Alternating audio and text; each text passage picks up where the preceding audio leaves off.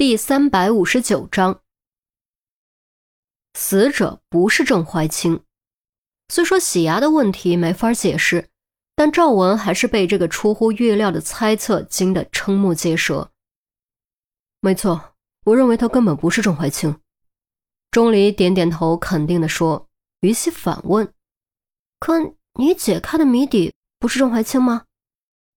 谜底的确是郑怀清，但这个人一定不是郑怀清。除了牙齿，还有别的证据。你们注意看尸体的手，左手的骨关节明显要大一些，这说明他惯用左手，极有可能是个左撇子。而你们看照片中，他拿剪刀的是哪只手？钟离指着照片道。于西和赵文看向照片，照片中郑怀清拿剪刀的手明明白白是右手。你们再看尸体的掌心，他的左手食指外侧和大拇指内侧都有比较厚的老茧。中指、无名指、小指的老茧则位于指腹。想象一下，长时间保持什么样的动作才能出现这种老茧？钟离做了个三指虚握，而食指和大拇指伸出的动作，可能是切东西切多了，亦或是经常自己做饭。这一次竟然是赵文率先给出答案：菜刀。于西闻言，虚握脑补拿菜刀的动作，果然发觉和老茧的位置非常符合。不过他还是提出了异议。那某些体育器械也可以产生这种老茧吧？比如羽毛球什么的。的确可以。你们再看他的右手。钟离又将尸体的右手抬了起来。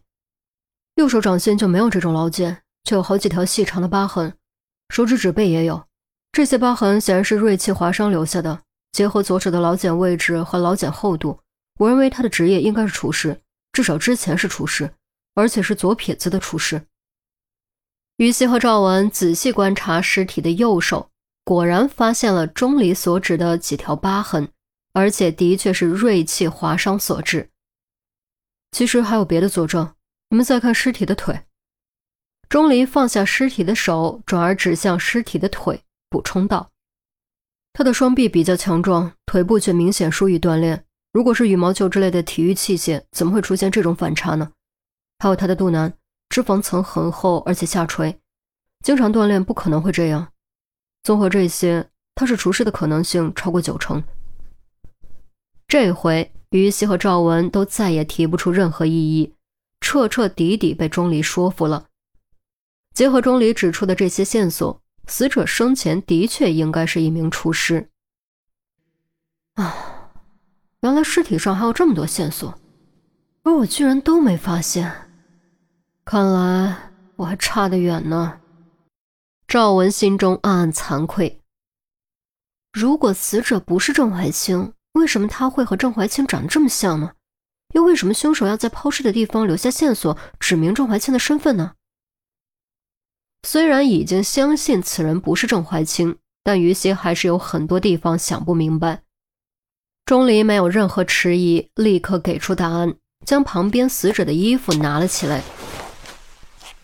死者的鞋子没有找到，但这套西服明显是手工定制，从做工的精细程度以及面料的质感可以判断，属于极其高档的类型，价格至少在几万以上。厨师怎么会穿这么贵的西服呢？哦，不对，也不能这么说。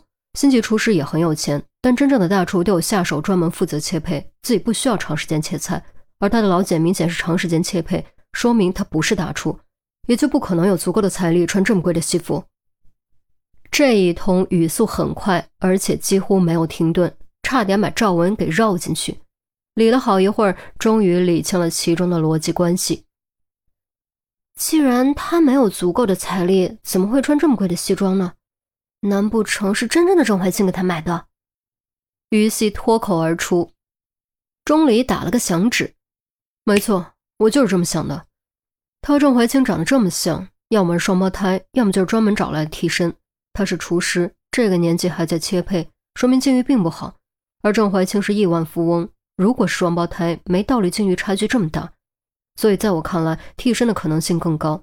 他极有可能是郑怀清出于某些目的替自己找的替身，这样他就可以实现分身术，避开一些比较麻烦或者比较危险的事。赵文好不容易跟上钟离的节奏，揉了揉额头，蹙眉道。照你这么说的话，凶手其实是抓错人，也杀错人了。不，凶手可能杀错了人，但也可能是故意的。但无论是哪一种情况，凶手都很清楚自己杀的不是郑怀清，真正的郑怀清还活着。凶手知道，这又是为什么？赵文发现自己又跟不上了，钟离的情绪又开始兴奋。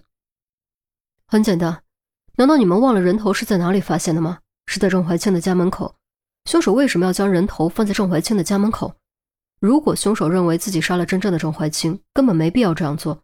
更没有必要分尸抛尸。顿了顿，钟离咽了口口水，挥舞双手，接着说：“自结合斩首这种杀人方式，我认为不管凶手是不是抓错，至少凶手在杀人的时候就已经知道了替身的身份。斩首将人头放在郑怀清家门口，是为了做出警告；而在抛尸点留下线索，指出郑怀清，则是为了让郑怀清进入警方的视线，给郑怀清压力，从而达到不为人知的目的。”赵文又花了好一会儿，才勉强绕清楚。他发觉自己已经开始头疼了。果然，想跟上钟离的思维节奏，实在是一件异常困难的事。如果天天都这样，那他非得累死不可。我这就给陆队打电话，你先过来，我们得抓紧时间。于西还没说完，就见钟离掏出手机，一边拨号一边往外跑，说话间就已经冲了出去。只留下兀自晃荡的门，于西僵在原地，呆呆看着门口，直到赵文拍他，才一激灵回过神。哎，你怎么了？赵文见于西神色似乎有些不对，于西连忙摇头：“啊，没，没什么。听说你在和钟离谈恋爱啊？啊，啊，能适应这小子。”你可真是够厉害的，佩服佩服。于西没有回应，低下头转身离开。此时此刻，他的心中竟然微微有些酸涩。钟离在听到能见颜希爱的消息后，只用了短短三十秒，就从尸体上看出了这么多。刚才又主动打破不爱打电话的习惯，显得比谁都焦急。这足以说明严心爱在钟离心中还是有着很重要的位置。